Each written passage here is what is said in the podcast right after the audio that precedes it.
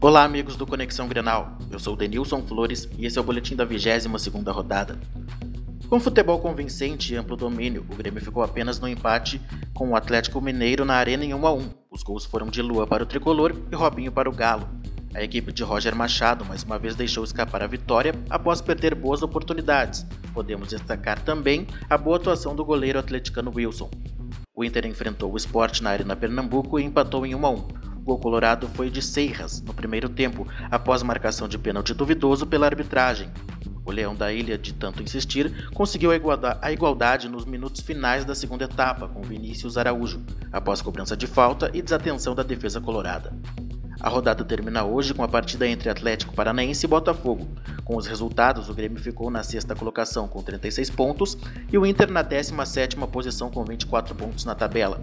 O Grêmio deve retornar a campo no domingo, dia 4 de setembro, às 18 horas e 30 minutos contra o Botafogo. A partida é válida pela 19ª rodada. A direção gremista tenta adiar novamente o confronto, alegando desnível técnico. Para o Conexão Grenal, Denilson Flores.